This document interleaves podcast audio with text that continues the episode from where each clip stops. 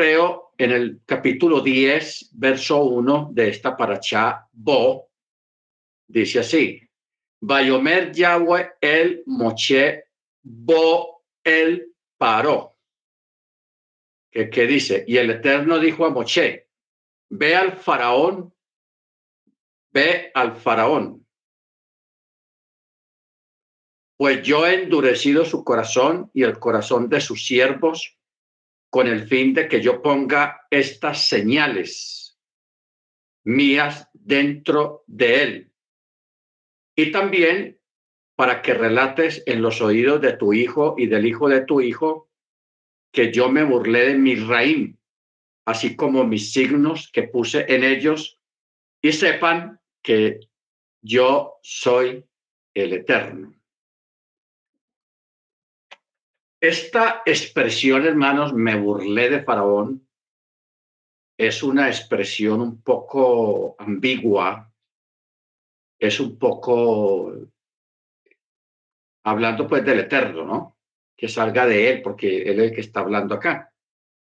Bayomer, Yahweh, el Moche. Y el Eterno dijo a Moche, ve al faraón pues yo he endurecido su corazón y el corazón de sus siervos para que yo ponga sus mis signos o señales dentro de él. Y también para que relates a los hijos de tu hijo y los hijos de tus hijos de que yo me burlé, me burlé de Faraón o de Misraín.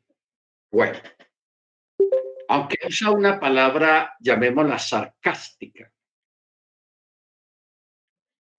Qué bueno nosotros llevar esa, esa palabra a los eventos que hoy en día acontecen a las personas. ¿Ok? Porque ustedes saben que hoy en día pues hay muchas cosas que pasan alrededor de las gentes alrededor de los malos y alrededor de los buenos. ¿Ok? Cuando la escritura dice, dura cosa de dar cosas contra el aguijón, que eso es un llamado de atención a alguien que quiere insistir en algo en que no hay que insistir, que es una necedad. Y cuando se habla de dar cosas contra el aguijón, está hablando de los caballos, las bestias, que cuando tienen una espina clavada en alguna parte del cuerpo, ellos con la misma pata dan cosas y en vez de decir que se están sacando la espina, la están hundiendo más y más dolor van a sentir. Eso es lo que quiere decir dar cosas, dar cosas contra el aguijón. Y hoy en día hay muchas gentes, muchas personas que hacen esto, dan cosas contra el aguijón. O sea, se están golpeando a sí mismos. Y de muchas maneras. Muchas maneras. Por ejemplo, si una persona sabe que tal tipo de alimento que no debe de comer, porque no debe de comer porque sufre determinada enfermedad que le impide consumir o digerir eh, cierto tipo de alimentos, pero más sin embargo la persona los come ah, ni qué me importa, yo me siento bien y comen y comen. Y cuando menos piensa, pues van a dar al hospital por urgencias, algo les pasa, etcétera, etcétera. Y esto no es culpa del Eterno, esto no es castigo del Eterno, sino que la misma persona está dando cosas contra sí mismo. O sea, se está golpeando a sí mismo. Por eso ese texto, dura cosa de dar cosas contra el aguijón. ¿Ok? Bueno, ya respecto a este asunto de Faraón, de que el Eterno mismo diga de que él mismo endureció el corazón de Faraón, solo hizo adrede a, para que él no lo dejara salir, para que el Eterno hiciera las señales que él hizo al pueblo yo quiero, hermanos, que ahondemos un poco más en esto, o sea, miremos más hacia adelante. ¿Por qué este evento y por qué de esta manera? Si el Eterno hubiera querido en el primer llamado que hizo Moche delante de Faraón para que Israel al pueblo, el Eterno no pudo haber hecho. Que el, que Faraón dijera, ah, se quieren ir, ah, bueno, está bien, váyanse, ¿a cuánto necesitan? Venga, eh, llévense todo. El Eterno pudo haber hecho eso así. Y el pueblo hubiera salido igual de feliz. Pero ¿cuál es el problema? Porque hay un problema. Estamos hablando de un pueblo que necesita ver, conocer al Eterno. No a través de una experiencia religiosa, no. Porque las experiencias religiosas a veces no son buenas.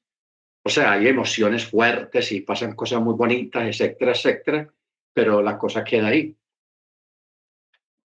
Pero cuando hablamos de una persona que vea, sienta, porque el que ve, siente. Cuando a una persona lo llevan a una corte o a un interrogatorio porque fue testigo de un homicidio, una de las preguntas obligadas que hace el detective o, el, o la persona que está haciendo el interrogatorio, primero le pregunta qué vio, no le preguntan qué oyó, sino qué vio. La segunda pregunta es qué oyó. Y la tercera pregunta, ¿qué sintió? Porque si una persona dice, yo vi que sacó un cuchillo y escuché el ruido cuando, de, cuando lo enterró en el cuerpo de la víctima. Y cuando le preguntan, ¿usted qué sintió? No, yo estaba tranquilo, yo, pues todo bien, nada, normal. Eso es un falso testigo. Porque cuando una persona ve algo de esos eventos que son impactantes de contemplar, de ser testigo de un homicidio, eso causa mucho impacto. La persona se le paraliza el corazón, el corazón se le va a mil y a mil y siente un miedo tenaz y, en fin, la persona siente muchas cosas. Cuando la persona describe que sintió un miedo, sintió pánico, sintió que se desvanecía, sintió que se quedó sin saber qué hacer, eh, no me podía mover del susto que tenía, esa persona es un testigo de verdad. ¿Ok? Ese tipo de testigos, hermanos, es lo que necesita el Eterno en este tiempo. Gente que vea, oiga y siente. ¿Ok? Porque si una persona no vio nada, no oyó nada, no sintió nada, ese es un creyente, es un religioso emocional. Va por las emociones. Y ese tipo de creyente no sirve. Porque la primera prueba que tenga, te vi, se va. Se va. ¿Por qué? Porque va por las emociones. Y el Eterno no es emocional. El Eterno no, no, no vive eh, promoviendo emociones desde el púlpito de ninguna manera. Vea, escuche y sienta. Ya. Cosas que impactan a una persona y que se le van a quedar grabados para toda la vida. Todos nosotros, hermanos, los que estamos aquí, los que no están acá, han visto y han vivido eventos en el pasado. Puede ser en la niñez, y aunque han pasado 20, 30, 40, 50 años, eso lo tiene usted aquí. Y así se va a morir teniendo eso claro lo que usted vivió, porque lo impactó. Lo impactó de tal manera que usted no se le va a olvidar nunca eso. Y todos hemos pasado por algo. Un accidente, una pelea, que vio a dos personas peleando o vio algo que a usted lo impactó hasta el día de hoy, usted está impactado todavía porque no se le olvidado. ¿Ok? Todos tenemos ese tipo de eventos que nunca los vamos a olvidar. O sea, que nos dejaron marcados de por vida. ¿Ok? Baruch Entonces, ¿qué pasa, hermanos? Allí en Egipto hay un pueblo en medio de otro pueblo, en, una nación que se llaman los hebreos. Todos llenos de rezagos, de resabios y de muchas cosas. Son esclavos, quejosos, exigentes, pleitosos, peleoneros. Entonces el Eterno sabe que esa persona en esas condiciones no están listos para salir y seguirlo a él y creer en él, no están listos. Entonces, ¿qué se necesita? Se necesita que ese pueblo vea y escuche y sienta algo impactante, algo que impacte en sus corazones, en sus vidas. Por eso el Eterno manda estas diez plagas que él la llama las diez señales, signos. Y no estamos hablando de, unas plagas así, pues, de que cosas suaves, no, estamos hablando de cosas fuertes, cosas fuertes. No sé cómo se imagina uno teniendo la casa y en todas las partes de la casa, en el baño, en la cocina, en los cuartos, en la sala, en los closets, en, debajo de la cama, sobre la cama, encima de la mesa del comedor, sobre las camas, sobre la cocina, sobre todo lleno de ranas. Y salga afuera, ranas por todos lados. Cuando termina la plaga, todas las ranas, la, gente las tiene que, o sea, las ranas no desaparecieron así, desaparezcan las ranas y ya, no más ranas, no, las ranas quedaron ahí, se murieron ¿Qué hubo que hacer después de eso? Recoger todo ese ranerío, barrer la casa, limpiar las casas, las calles, los patios, las aceras, el antejardín, la parte de atrás, a los lados, recoger todo ese montón de cientos, miles de ranas y que a los dos, tres días ya esas ranas están con mal olor porque se están pudriendo. Hermano, eso no es fácil esos detalles casi no, no están ahí en la Torá, pero uno sabe de antemano qué es lo que viene después de. ¿Ok? Pero imagine usted, piense ese escenario de ver a los egipcios con semejante encarte de las ranas, luego lo de los piojos, luego aquí viene eh, verso 3, mire lo que viene acá. Y Moche y Aarón fueron al faraón y le dijeron, así dijo el Eterno, el ojín de los hebreos, ¿hasta cuándo te negarás a subyugarte delante de mí? Envía fuera a mi pueblo para que me sirva. Pues si te niegas a enviar fuera a mi pueblo, he aquí que mañana yo traeré la langosta a tus fronteras. Cubrirá tanto la superficie de la tierra que uno no podrá ver la tierra y consumirá el sobrante salvado de lo que les quedó del granizo, o sea, la, plaga anterior. Y consumirá todo árbol que crece para ustedes en el campo. Se llenarán tus casas, las casas de tus siervos, así como las casas de todos los misrim, de modo tal que no vieron tus padres ni los padres de tus padres desde que estuvieron sobre la tierra hasta el día de hoy. Y se dio vuelta y salió de la presencia de Faraón. Los siervos de Faraón le dijeron, ¿hasta cuándo será este una trampa para nosotros? Envía fuera los varones y que sirvan al Eterno su Elohim. ¿Todavía no sabes que mi reina está perdida? O sea, que estamos acabados. Entonces Moche y Aarón fueron devueltos a la presencia del faraón y éste dijo, vayan y sirvan al Eterno, el Elohim de ustedes. ¿Quiénes son los que irán? Y Moche dijo, con nuestros jóvenes, nuestros ancianos, con nuestros hijos, con nuestras hijas, con nuestro rebaño, nuestras reses, iremos, pues es fiesta del Eterno para nosotros. Entonces el faraón le dijo, ah, que el Eterno esté con ustedes cuando yo envíe fuera a ustedes junto con sus pequeños, mire que el mal los confronta. No así que solo vayan ahora los varones nomás y sirvan al Eterno, pues eso es lo que ustedes piden. Y los expulsó de la presencia del faraón. O sea, los sabios los nigromantes, los consejeros de Faraón, le estaban diciendo, Faraón, rey, mire, estamos acabados. Esa cosecha de, nuestras cosechas con la plaga del granizo se acabó, no tenemos casi nada, estamos acabados. Deje ir a esa gente. O sea, ya ellos estaban desesperados. Pero Faraón, el Eterno, endureció su corazón. ¿Sabe usted, hermanos, que yo desde que comenzó este asunto allá de la guerra en Ucrania, yo estaba pendiente de todos los detalles. Yo veo las noticias de un lado y de otro. Usted sabe que el mundo, todo país está dividido en dos. Y el mundo está dividido en dos, en, en determinadas cosas.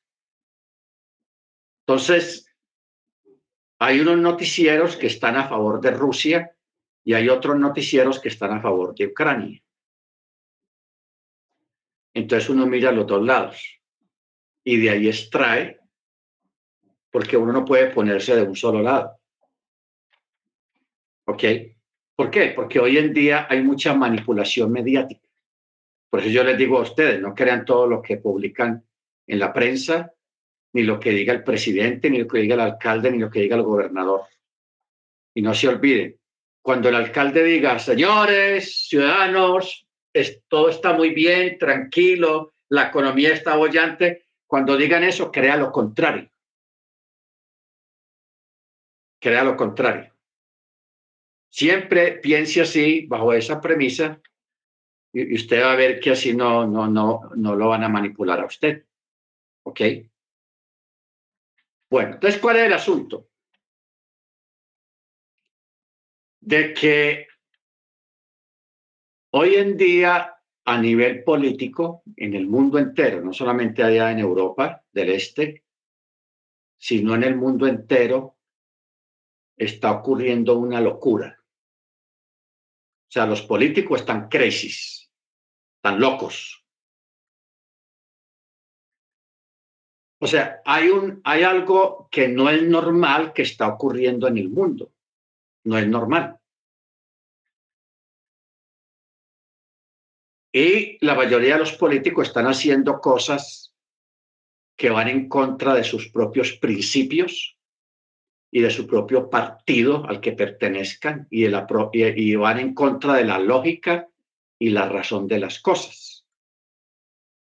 O sea, esto es una locura, hermanos. Esto es una locura. Una locura.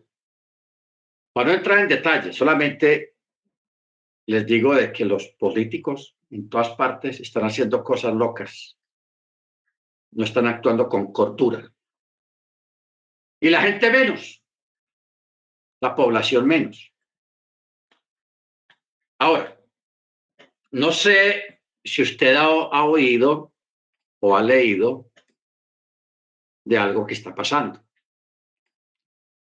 Sucede y pasa que los chinos, los científicos, los científicos chinos, descubrieron hace unas semanas, por ahí unas dos, tres semanas, que el núcleo de la Tierra, el núcleo de la Tierra, en el, en el centro de la Tierra, el núcleo gira. Y ese tipo de movimiento de girar allá en el núcleo de la Tierra es lo que produce el magnetismo dentro de la Tierra, que, se, que usted coja una brújula y le marque el norte, el sur, el oeste, el occidente, todo eso. El que esté girando el, núcleo de la Tierra, eso es muy importante. Pero ¿qué descubrieron los chinos? Los chinos descubrieron de que el núcleo se paró y va a empezar a girar al revés de lo que estaba girando antes. Si antes giraba así, ahora va a girar así. El asunto es que se detuvo o se está deteniendo. Y que a raíz de eso los días van a ser más cortos. O sea, el día va a durar menos, la luz diurna va a durar menos. Y va a cambiar posiblemente va a cambiar el magnetismo de la Tierra. O sea, se van a invertir los polos. Lo que era norte se va a volver sur y lo que era sur se va a volver norte O sea, va a haber unos cambios geológicos, climáticos muy impresionantes. Esto no tiene nada que ver con lo que diga un presidente, lo que diga el otro, que, que eso es por culpa de la contaminación. Eso, la contaminación no tiene nada que ver con lo que está pasando en el núcleo de la Tierra.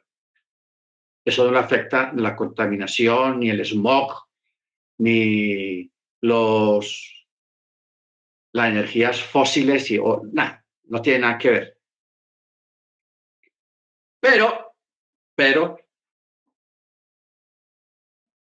eh, mirando yo esta paracha y el comportamiento de Faraón, porque hay un detalle. Esto que nosotros estamos leyendo de que el Eterno mismo endureció el corazón de Faraón para que hubiera ese tiempo para el Eterno mostrar las señales, las plagas, Solamente lo sabía Moche y Aarón. Nadie más lo sabía. Solamente ellos dos, primeramente el Eterno y ellos dos. Lógicamente el pueblo egipcio estaba viendo, sufriendo las consecuencias de la, de la necedad de Faraón y los hebreos también estaban sufriendo, que vean, el Eterno que nos iba a sacar de aquí y mire, ya van tres plagas, ya van cuatro y nada, no nos dejan salir. No, esto cómo está, eso está muy maluco. O sea, cada cual se expresaba de acuerdo a lo que estaba viendo, a lo que estaba aconteciendo. De que ya, ya salimos, pero no salimos. Y el pueblo egipcio diciendo, Faraón, dejen salir a esa gente. ¿Por qué no los deja salir? Va, acá, va a arruinar a Egipto. Y de verdad, Egipto quedó arruinado. Despojados completamente, porque ellos tuvieron que dar todo su oro, su dinero, que lo dieron a los hebreos. Pero eso fue algo que vino de parte del Eterno, no, no que los, los hebreos amenazaron a los egipcios, daño al dinero lo mato. No, de ninguna manera. El Eterno puso en el corazón de los egipcios que le dieran sus posesiones, sus riquezas. Eso fue otro milagro. Entonces, tenemos un escenario, hermanos, muy parecido al que está pasando hoy en día. Los políticos, los gobiernos haciendo las cosas al revés. El mundo está muy convulsionado.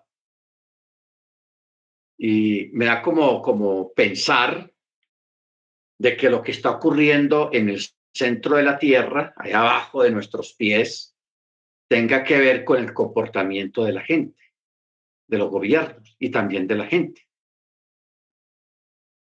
Uno nunca sabe porque el magnetismo tiene influencia no solamente sobre la naturaleza, sino también sobre los seres humanos, en especial sobre el comportamiento de los seres humanos.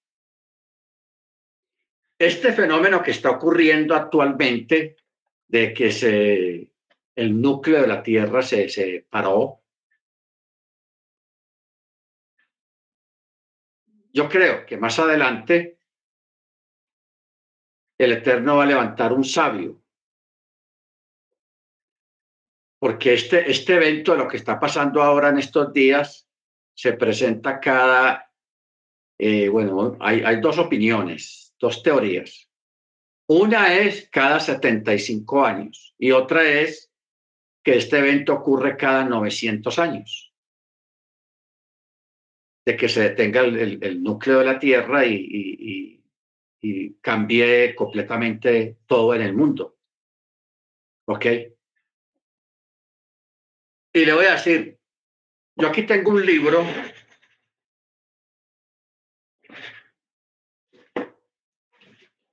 este libro.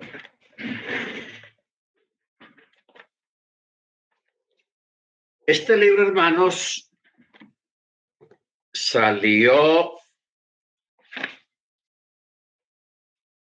en, bueno, a mí me lo regalaron junio 17 del 2001, o sea, la semana pasada, 2001 y estamos en el 2023. O sea, hace 22 años me dieron este libro. Este libro, en esa época, este libro salió en el 89. Ahí me lo regalaron en el 2001. Este libro no lo volvieron a sacar. Y a mí en Amazon me dan hasta dos mil dólares por este libro porque ya no existe. Y ya todo el mundo lo quiere tener. Porque la información que aquí es muy buena. Ahora,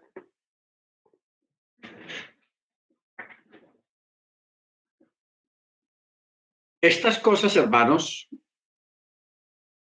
eh, son cosas que ocurren y que pasan con este tipo de documentos. Este tipo que escribió este libro, él se llama Eliezer Schulman. Él nació en un país que hoy en día no existe, Besarabia. Ah, eso queda en los Países Bajos y este país ya no existe, lo, lo absorbió otro país.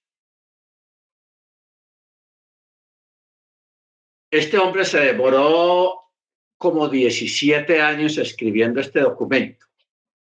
17 años. ¿Por qué? Porque él se puso a investigar y a escarbar y a escarbar y a escarbar y a escarbar y escarbando se demoró como 17 años para sacar un libro que no tiene muchas páginas, pero la información que hay es tenaz, muy importante.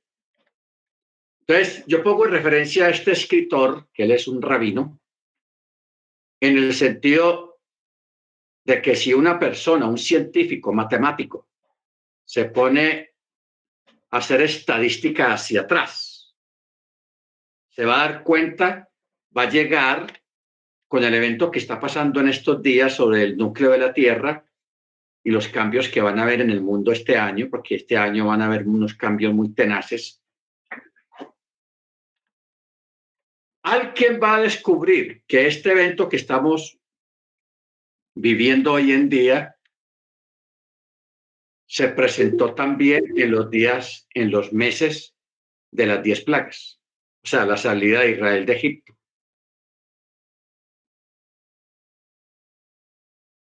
Porque e, el mundo, hermanos, en el mundo han, ocurrido eventos que han cambiado, pero esos eventos han sucedido en medio de cosas anormales en las personas, comportamientos anormales en los gobiernos.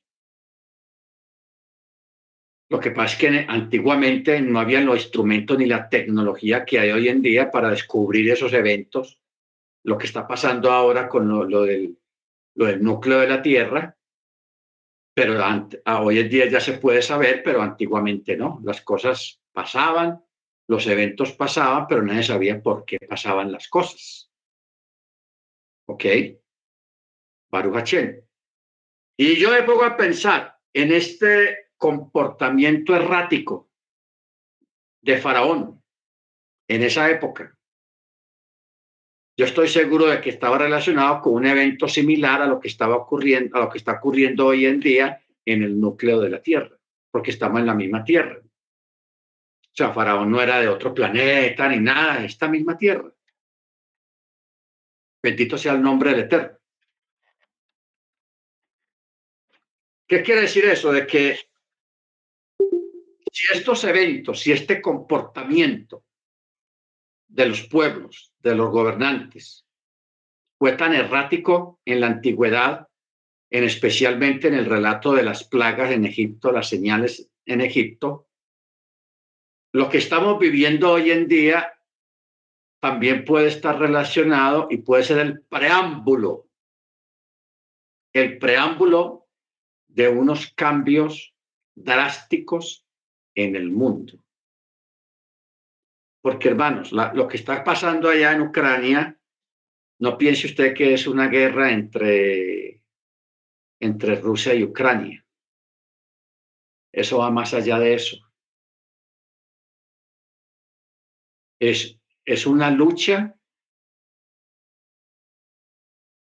por los cambios que quieren imponer las élites en el mundo y que Rusia se está enfrentando a esas élites a través de esa guerra. ¿Ok? Usted sabe que hace unos años, no sé si usted se acuerda, la, el evento de 2030, que eso ocurrió en Bruselas, 2030. Ese evento, hermanos, es un evento donde querían, donde estaban organizando el control de toda la población del mundo. Control poblacional. Y ese control lo querían hacer primeramente eh, reducir un poco la población, o sea, detener el crecimiento de la población, que no haya tanta gente. Como dice una canción de Celia Cruz, no hay cama para tanta gente. Y luego, con los que sobrevivan a todas estas cosas, plagas, que el COVID, que las guerras, que una cosa y la otra, cambiarles la mente cambiarles la mente para crear una, un sistema donde la gente esté dependiente del gobierno y que la gente no tenga nada. O sea, se, se acabe la propiedad privada. No sé si usted a hablar de eso. Eso yo hace tiempos sé que eso viene ahí corriendo que eso viene en la Agenda 2030. Y eso, eso lo inauguraron hace tres años, más o menos, porque lo primero que desarrollaron de esa agenda fue lo del COVID. Luego viene esta, esta guerra y después de esta guerra viene otras cosas muy interesantes que van a pasar este año. Pero eso de, de, de 2030, hermano, eso, eso, es espantoso. O sea, si, si entráramos en detalles acerca de eso, eso es espantoso. Espantoso. En eso está la, la, la cuestión de la identidad de género, que eso en Estados Unidos, eso es lo que está acabando con los Estados Unidos. de que le están quitando la autoridad de los padres sobre los hijos. Que para que un niño, cuando tenga ocho años, pueda decidir qué quiere ser, hombre o mujer. Eso quien dijo que uno tiene que decidir si es hombre o mujer, siendo ya mujer o siendo hombre. Ya lo que es es. Pero están manipulando la mente de los niños y creando leyes para crear esa cuestión de la identidad de género. ¿Ok? Y las palabras inclusivas, de que ya no se determine el, vocabulario masculino o femenino, sino que haya un una tercera palabra, que no necesariamente tenga que ser masculino o femenino, hombre o mujer, sino que exista otra tercera palabra. Se llama vocabulario inclusivo. Eso está pasando en las escuelas. Lo que pasa es que los padres de familia, como no dialogan con los hijos qué es lo que le están enseñando a ellos, los muchachos tienen la idea aquí. Ya saben, sobre el vocabulario inclusivo, sobre la, eso de género, de que yo puedo decir si yo quiero ser hombre o quiero ser mujer, siendo, ya definido, pero que un niño si le da la gana, ah, no, yo quiero, yo soy niña, Ah, entonces yo quiero ser niño. Me voy a operar. Ya cuando cumpla 20 años ya se arrepiente, lógicamente, porque la cosa no salió como era, porque es más fácil embolatar a un niño que embolatar a un, a un adulto. ¿Ok? Pero, lo, bueno, no sabe qué es peor, hermanos, porque el hecho de que quieren empobrecer a la gente y despojar a la gente de su propiedad. El que tenga su casa, se las quitan o se la quitan, el que tenga su carro se lo quitan, su moto se lo quitan. O sea, todo lo que la persona tenga se lo van a quitar. Y van a trabajar a la gente en la, en la radio, en la televisión, en las revistas, en las redes sociales, en WhatsApp, en Instagram, en Telegram, en Facebook, en todas esas cosas. Van a, a trabajar la gente para que la gente se despoje y no quiera tener nada y acepte no tener nada para que el gobierno se encargue de todo sobre la gente. Que eso pues para algunos es muy bonito, muy bueno, pues para la gente pobre de pronto sea una buena oportunidad de ser más pobre y que todos seamos pobres, iguales. Pero entonces va a haber una élite que va a, controlar esas cosas y esas élites no van a ser nada pobres. Entonces, esa es una agenda, hermanos, que viene trabajando desde hace tiempos y eso poco a poco lo van implementando.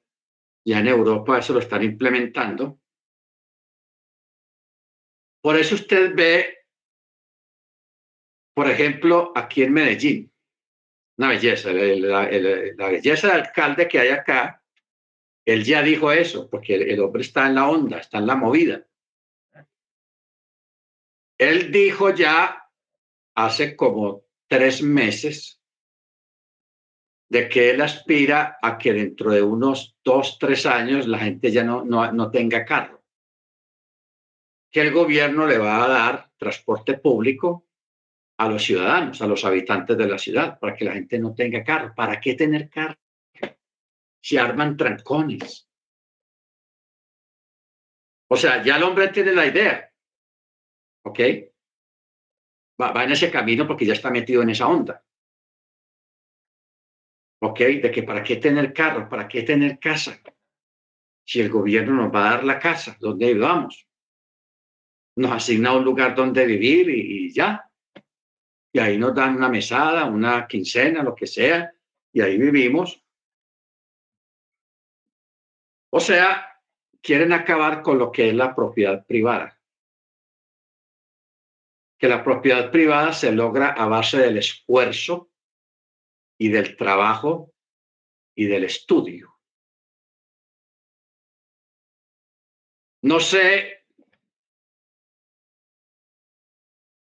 una película, hermano, infantil, de niños, de muñequitos, que tiene que ver con eso. No sé si usted se acuerda. Esa película trata de un tipo que lo mandaron a un lugar donde todo el mundo lo pasaba sentado, gordos, todo el mundo era gordo, y todo el mundo era sentado, nadie caminaba. Se bajaban de la cama a una silla de rodachines y de la silla se subían al carro y el carro los llevaba al trabajo, el trabajo tenía otra silla de rodachín, si la gente iba a la tienda, iba a la tienda en una silla especiales, o sea, nadie caminaba, nadie hacía ejercicio y todo el mundo estaba gordo con sobrepeso, mucho sobrepeso, y comiendo sodas, gaseosas, papitas y pizza y todo eso. Toda la gente a lo último ya no era capaz de caminar, lo trataban de caminar y no podían de, la, de lo gordos que estaban. Entonces que llegó el, el, el, el, coso, el, héroe de la película y, sacó a esa gente de ese letargo, empezó con unos cuantos y lo fue sacando de ese letargo hasta que al último la gente dejó eso y empezó a caminar, a hacer ejercicio, a dejar de comer. Y, la vida en el trabajo era en, una silla, todo era en una silla, así como yo estoy acá. Todo lo hacían en, la silla. Y no caminaban, no caminaban, hermanos. Esa, yo, yo voy a averiguar el, nombre de esa película porque es una película infantil para niños. O sea, ya los niños los, tienen trabajando desde hace mucho tiempo y nosotros nos hemos dado cuenta.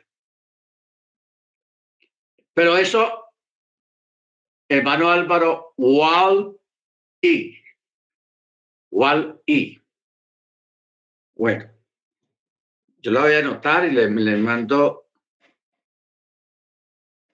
Wall y Movie. Ok. Para que usted vea cómo era el mundo, una cosa infantil. Eso no era una película con personas, seres humanos, sino de muñequitos, pero con un mensaje tenaz. Uno quedaba aterrado cómo vivía todo el mundo. Los centros comerciales nadie caminaba, todo el mundo en su carrito sentado, comprando y mirando. Ay, en la gente en la playa se iban sus carritos, en sus sillas rodachines, a eso nos quieren llevar, hermanos, a, una vía de zánganos, de pobres espirituales, pobres mentales, trabajando para una élite, que ellos sí van a tener dinero, van a tener sus propiedades, van a tener todo el dinero porque lo van a acumular, porque eso se trata, acumular todas las riquezas que hay en el mundo en manos de cuatro o cinco familias no más. Y el mundo, toda la, la gente en el mundo va a trabajar para ellos. Esa es la Agenda 2030. Yo no sé, eh, hubo un predicador de raíces hebreas que estaba enseñando eso de 2030, pero como un proyecto para la congregación. Yo no entiendo cómo van a sacar ese nombre de 2030. Si eso es una agenda oscura, nada buena para, para, para el mundo, ni para nadie. Bueno,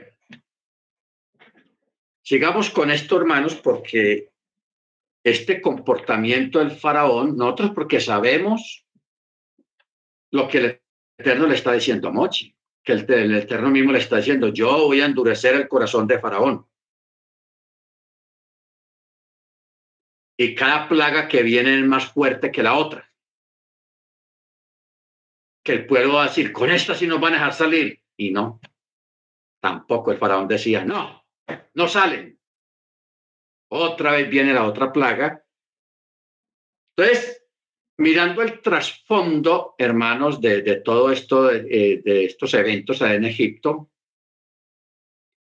el Eterno, a través de las plagas, quería manifestarse e impactar al pueblo hebreo, no a los egipcios, porque los egipcios no iban a renunciar a su religión ni a sus dioses. Pero los hebreos no eran egipcios. Y los hebreos tenían conocimiento de que hay un Elohim, ¿ok? De que hay un Dios, el Dios de los hebreos el, Dios que hizo los cielos y la tierra, el verdadero Dios. Pero este pueblo necesitaba aprender, necesitaba conocerlo. Y la única forma de conocerlo a Él es a través de las señales, los hechos portentosos, para que se les quedaran grabados en sus mentes y en sus corazones.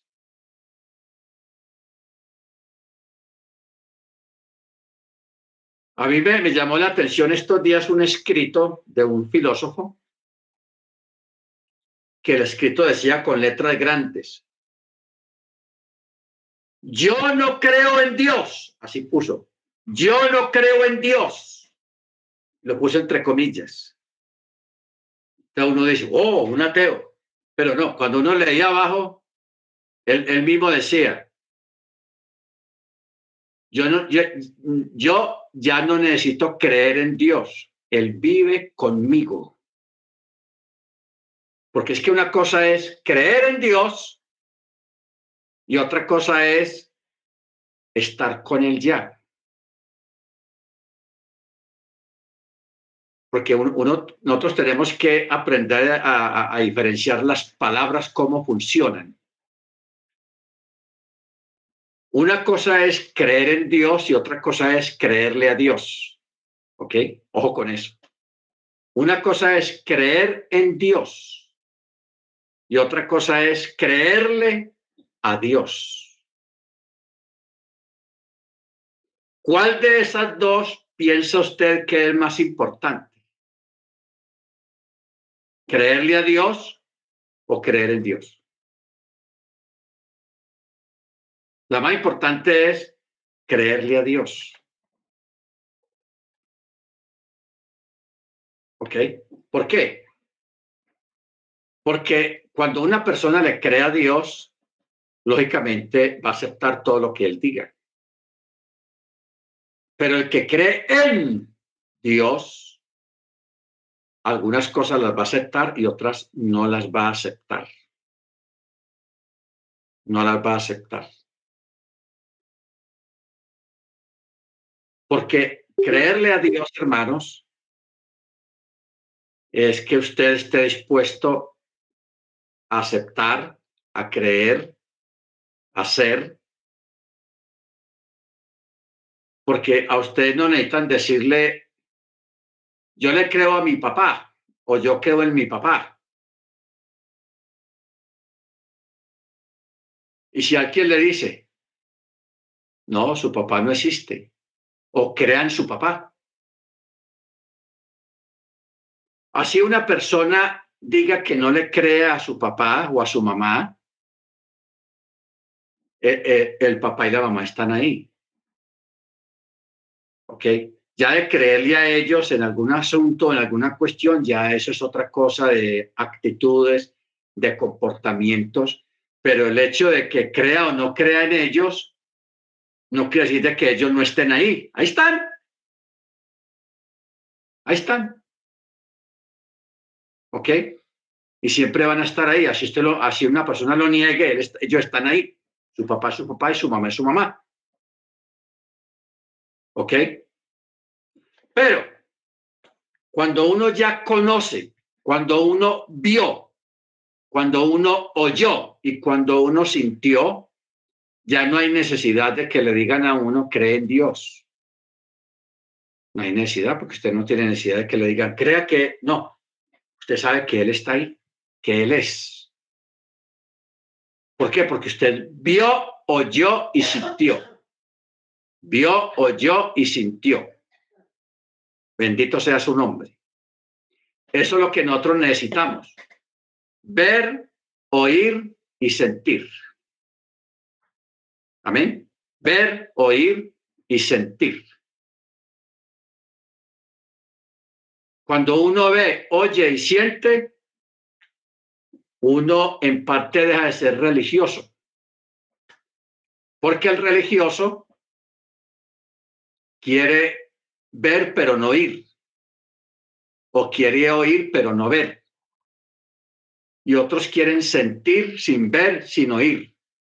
O sea, vivir de emociones.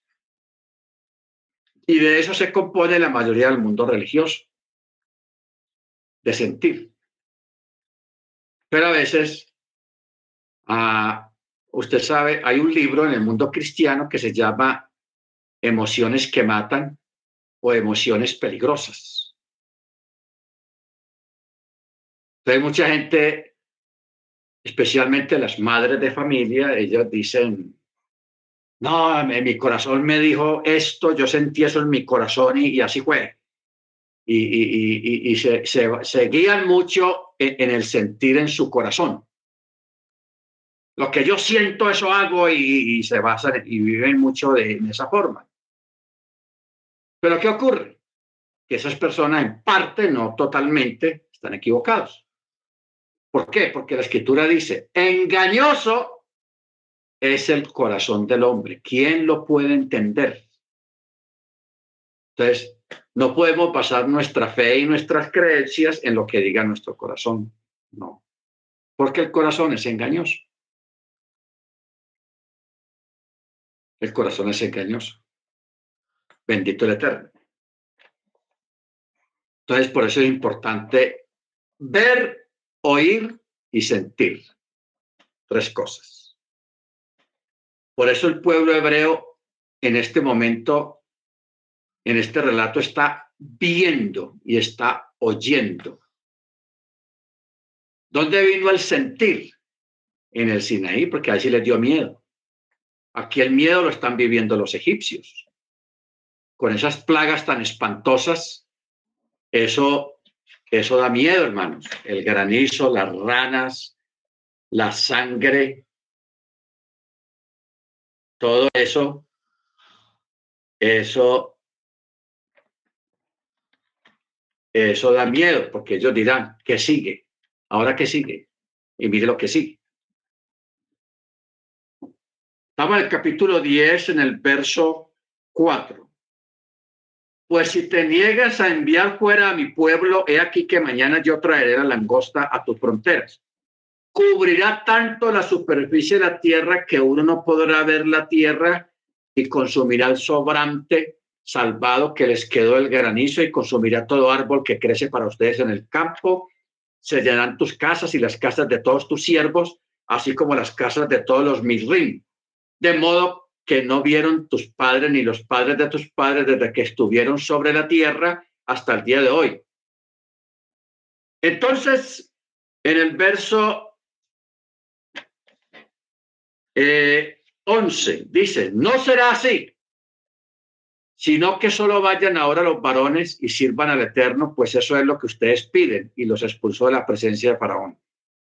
Y el Eterno dijo a Moche, Extiende tu mano sobre la tierra de Misraín por la plaga de langostas para que suba sobre la tierra de Misraín y consuma toda la tierra de la tierra, la hierba de la tierra, todo lo que dejó el granizo.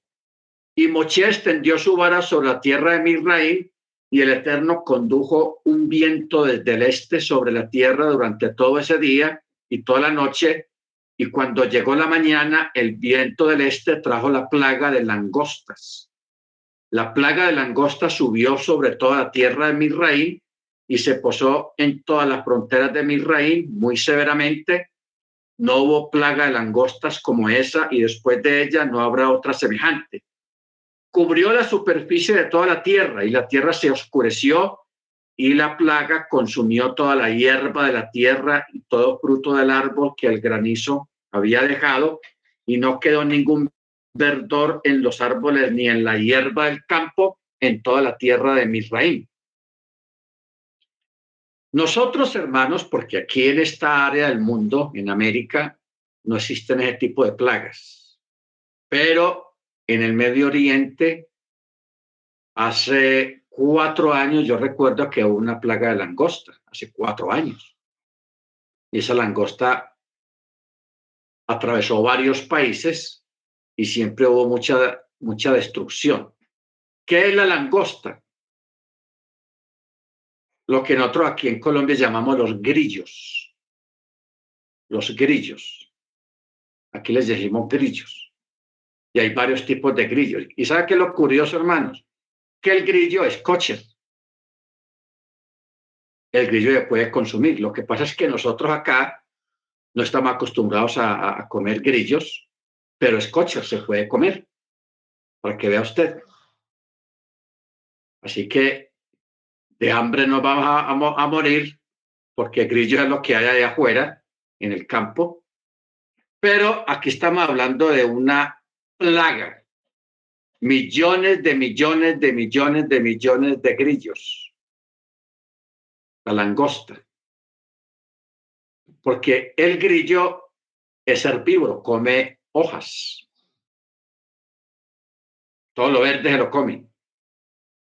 Entonces, todo lo que, que sobrevivió del granizo que cayó en Egipto, se lo, lo, vino y lo acabó, lo remató la langosta. Se comieron toda la hierba, todas las hojas de los árboles, las flores y algunas frutas, todo lo consumió la langosta y era tanta la langosta que había en el aire que se oscureció el cielo, el firmamento, se puso oscuro porque eran tantas que tapaban la luz. Por eso dice el texto que no podían ver, se oscureció.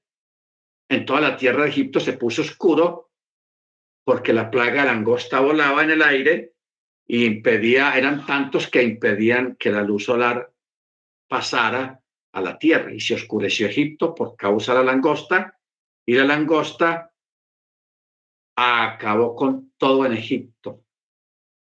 Todo lo que era hierba verde, los juncos, los pastizales, las hojas de los árboles, dejaron todo, todo, todo pelado, porque esos animales comen hojas verdes, todo, comen todo lo verde, son herbívoros. ¿Ok? Bendito sea el nombre del Eterno. Entonces, por eso fue tanta la destrucción que en el verso 16 dice, y Faraón se apresuró a llamar a Moche y a Aarón y dijo, he pecado contra el Eterno su Elohim y contra ustedes. Y ahora les ruego que perdonen mi pecado solo esta vez y supliquen al Eterno su Elohim para que retire de mí esta muerte. Entonces salió de la presencia del faraón y suplicó al Eterno y el Eterno vino, hizo volver un viento del mar muy fuerte que se llevó la langosta y la arrojó al mar de juncos. Y no quedó ni una langosta en toda la frontera de Misraín.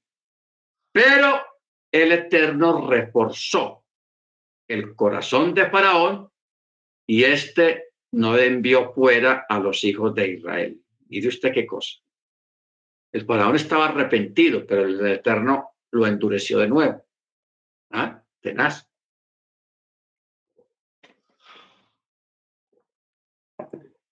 Increíble esto. Verso 21. El Eterno dijo a Moche,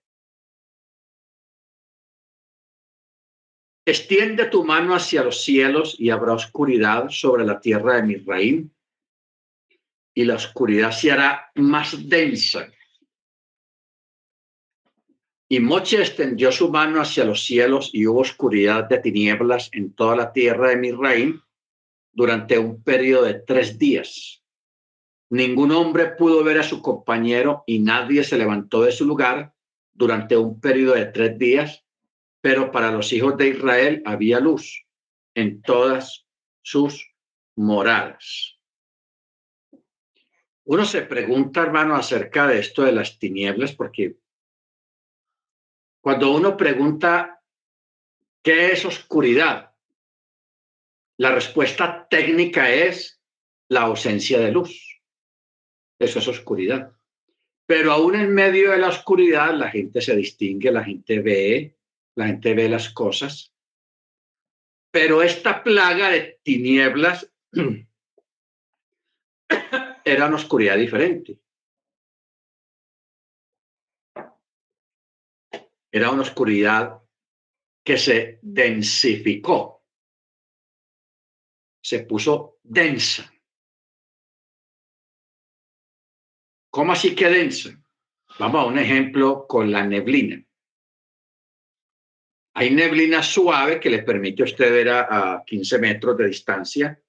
Se puede ver. Ya de ahí para adelante usted no puede ver porque todo está blanco. Pero hay otras neblinas que son tan densas que usted pone la mano adelante suyo y usted no ve la mano porque la neblina es muy densa. Eso fue la, plaga de la oscuridad. La oscuridad se puso densa, tan densa que la gente no veía ni su propia mano que la tenía delante, y si no veían la mano, tampoco veían a nadie más. Entonces, ¿qué hizo la gente en Egipto? Se quedaron en sus camas. Nadie se movía a ningún lado por ser tan densa la oscuridad por eso dice el verso 23, ningún hombre pudo ver a su compañero y nadie se levantó de su lugar durante el periodo de tres días. ¿Ok? Un periodo de tres días. Ustedes dicen los sabios, ¿Por qué razón Elohim trajo oscuridad sobre los Misrim? Porque en esa generación había individuos malvados en el pueblo de Israel que no querían salir de Misrim. Y ellos murieron durante los tres días de oscuridad para que los Misrim no vieran su perdición y dijeran, ah, también los israelitas son abatidos como nosotros. Y además, durante los días de oscuridad, los israelitas buscaron y vieron el lugar donde los mirrim guardaban sus utensilios. Porque no olvidemos que en el área de Gochem, en el área de los israelitas, había luz. No hubo esa plaga de tinieblas. O sea, uno pudiera pensar, hermanos, de que esta plaga de las tinieblas debió de ser una neblina oscura. Porque no sé si usted se, habrá preguntado alguna vez por qué la neblina siempre es blanca. ¿Por qué no hay neblina de otro color? Pero la neblina siempre la que, lo que nosotros hemos visto, cuando hemos visto la neblina, la neblina siempre es blanca. El Eterno lo determinó que fuera blanca y ya. Pero en este caso, en el área de los egipcios, vino una neblina negra, porque eso era tan densa, esa neblina, esa oscuridad, que nosotros llamamos oscuridad densa, que la gente no veía ni su propia mano que la tenía al frente. No alcanzaban a verla, por lo densa que era la oscuridad. ¿Ok? Bendito sea el nombre del Eterno. Pero también eh, prestemos atención al comentario que hay acá de los sabios acerca de los hebreos que no querían salir de Egipto. Eso siempre ha pasado. Eso siempre ha pasado. Por ejemplo, en la deportación a Babilonia, cuando los hebreos fueron deportados 70 años a Babilonia, cuando llegó la hora de regresar, todos no regresaron. Muchos israelitas se quedaron en Babilonia. De pronto como que les fue bien allá en Babilonia y consiguieron dinero y buena posición económica y dijeron, ah, ¿para qué no vamos a ir para allá? Aquí estamos bien. O sea, ya eran personas que habían perdido la práctica de su fe habían perdido su fe por el mismo exilio y fueron absorbidos por la cultura babilónica, una cultura pagana, pero también una cultura, ya había en esa época en Babilonia, había mucha cultura, era un país culturalmente muy, muy adelantado. Habían las grandes bibliotecas, los grandes edificios, los grandes monumentos, entonces, era una sociedad culta a nivel intelectual, pero muy pagano a nivel religioso. Eso adoraban hasta las cucarachas allá. O sea, era una gente con un sistema pagano muy impresionante, muy fuerte. Pero muchos hebreos se quedaron allá, no, no regresaron. Por ejemplo, Mire usted que Daniel no regresó. Muy poco se habla acerca de Daniel, el profeta Daniel. Solamente se habla de sus profecías, de todo lo que él hizo, cómo el Eterno lo usó, pero el texto nunca dice que Daniel haya regresado a Judea. Él se crió, vivió en Babilonia y allá murió, pero Daniel no regresó. Claro, los motivos de Daniel no fueron económicos, sino porque ya él había cumplido su, rol, su misión en, con el Eterno, entonces, ¿para qué ir a, a, Judea otra vez? Usted más bien prefirió esperar su, su muerte allá en Babilonia, allá murió. Bendito, pero lo que fue Esdras y Nehemías, ellos sí tenían otro espíritu diferente de parte del Eterno, y ellos fueron los que dirigieron y comandaron el regreso a Judea, a la tierra de Israel. Amén. Baruch Hachem. Muy bien. Verso 24. Faraón llamó a Moche y le dijo, vayan, sirvan al Eterno. Solamente vayan con el rebaño y las reses. No, solamente su rebaño y sus reses se quedan acá incluso sus pequeños pueden ir con ustedes. Moche le dijo, no, no, no, no, no, no. Tú también pondrás en nuestras manos inmolaciones y ofrendas de ascensión para que ofrezcamos al Eterno, nuestro Elohim, y también nuestro ganado irá con nosotros. No quedará ni una pezuña, pues de ello tomaremos para servir al Eterno, nuestro Elohim. Pues no sabremos cómo hemos de servir al Eterno sino hasta que lleguemos allá. Pero el Eterno otra vez reforzó el corazón del faraón y éste no quiso dejarlo ir.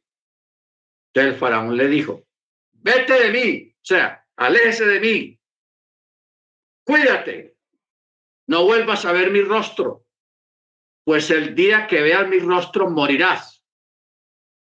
Y Moche le dijo, bien has hablado, ya no volveré a ver tu rostro.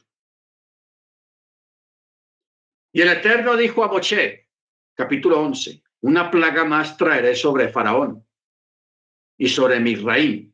Después de ella los enviará fuera de aquí. Y cuando los envíe fuera, lo hará completamente. Ciertamente los expulsará de aquí. Por favor, habla a los hijos del pueblo hebreo y que cada varón pida a su prójimo y cada mujer a su prójima utensilios de plata, utensilios de oro. Y el Eterno otorgó gracia al pueblo hebreo ante los ojos de los egipcios. También el varón Moche era muy grande en la tierra de Misraín, en los ojos de los siervos de Faraón y en los ojos del pueblo egipcio. Y Moche dijo, así ha dicho el Eterno, como a la medianoche yo saldré en medio de Egipto y morirá todo primogénito en la tierra de Misraim, desde el primogénito del faraón que se sienta sobre su trono hasta el primogénito de la esclava que está detrás del molino. Y todo animal primerizo, o sea, primogénito. Habrá un gran clamor en toda la tierra de Misraim, tal como no hubo antes ni habrá después. Pero ningún perro afilará su lengua contra ninguno de los hijos de Israel. Increíble esta expresión. Ningún perro afilará su lengua delante. ¿Qué quiere decir esto, hermanos? Que como iba a ser una salida no muy buena, porque estaba hablando de que todas las nueve plagas anteriores fue de destrucción de bienes materiales, las cosechas, los animales, molestias, como fueron las llagas, las ranas, el granizo. O sea, hasta ese momento ningún egipcio había muerto. Pero esta plaga traía muerte. y esa muerte implicaba un 80% de los hogares egipcios, incluyendo el palacio de Faraón, porque iban a morir todos los primogénitos y los primerizos de los del ganado de los egipcios. O sea, iba a haber una mortandad esa noche espantosa. ¿Y dónde, en qué familia no hay un primogénito? ¿En qué ganado no hay primerizos? Eso es lo más común y lo más normal que hay. Entonces, eso sería el colmo, como para que los egipcios irrespetaran y trataran mal a los hebreos, diciéndoles palabras altisonantes, palabras vulgares, palabras desagradables, insultos, pero el Eterno aquí lo está advirtiendo. Verso 7. Ningún perro afilará su lengua contra ninguno de los hijos de Israel. O sea, el Eterno previó que los egipcios se iban a rebotar e iban a maltratar verbalmente a los hebreos por todo lo que hubo pasado con las plagas y ahora con la muerte de los primogénitos. Peor, Entonces el Eterno tomó control del asunto. Tomó control del asunto de la, de la boca de los egipcios para que ningún egipcio se atreviera a insultar o a tratar desmedidamente a los hebreos. ¿Qué me recuerda eso? Me recuerda al caso de Jacob, Labán.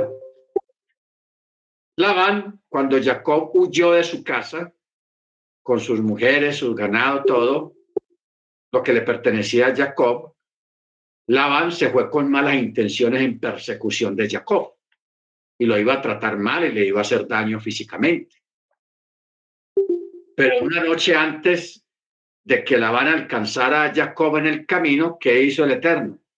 En sueños mandó un ángel a que le hablara a Labán y le advirtiera. Y le dijo, cuidadito, me trata mal a Jacob. Cuidadito le sube la mano. O sea, le dijo que no lo tratara ni mal verbalmente, ni le hiciera daño físicamente. Entonces, claro, Labán llegó bravo y todo eso, pero se cuidó de lo que dijo. Que le voy a levantar la mano a Jacob. No fue capaz, porque ya le había advertido el ángel. Usted que lo toca y le doy piso, se va. Porque ese hombre es intocable. ¿Ok? Es intocable. Entonces, eso mismo está pasando, está diciendo aquí el Eterno directamente sobre todos los egipcios. Ningún perro afilará su lengua contra ninguno de los hijos de Israel, desde el varón hasta la bestia, para que sepan que el Eterno distinguirá entre Misraín e Israel. Amén. ¿A dónde nos lleva estas palabras del Eterno, que son palabras del Eterno? En la oración que se hace en algunos lugares al cierre del Shabbat. Te damos gracias, oh Eterno, porque nos enseñaste a distinguir entre lo bueno y lo malo, entre lo sagrado y lo profano, entre Israel y las demás naciones, entre, los, entre el Shabbat y los otros días de la semana. Nosotros tenemos que aprender a distinguir, hermanos, eso. Que el Shabbat es diferente a los demás días de la semana. ¿Ok? Ojo con eso. Y eso es lo que está el Eterno diciendo acá.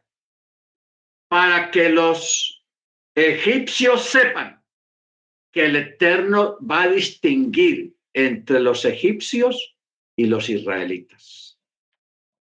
¿De qué manera? Lo hizo a través de las plagas.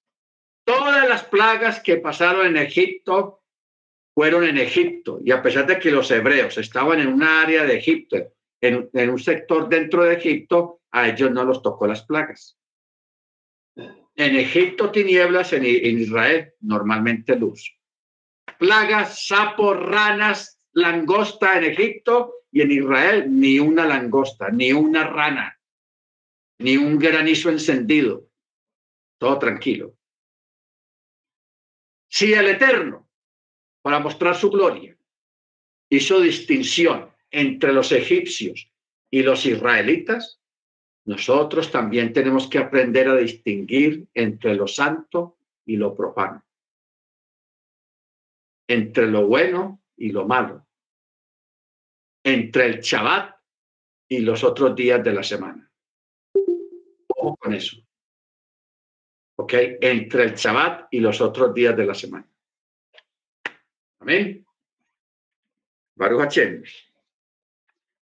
Muy bien, hermano. Vamos a parar acá porque hay que dejar para mañana para continuar con esto. Mañana vamos a mirar unos, unos aspectos proféticos acerca de, de esta última plaga y también acerca de lo que estamos hablando ahora, lo que viene, lo que está pasando en, en estos tiempos, en estos días, en los gobiernos, en lo del centro de la Tierra. Y yo quiero darles un parte de, de confianza, de tranquilidad. ¿En qué sentido? En que el Eterno en este tiempo también distingue entre su pueblo y los que no son de su pueblo. Ojo con eso. Amén. Baruch Muy bien.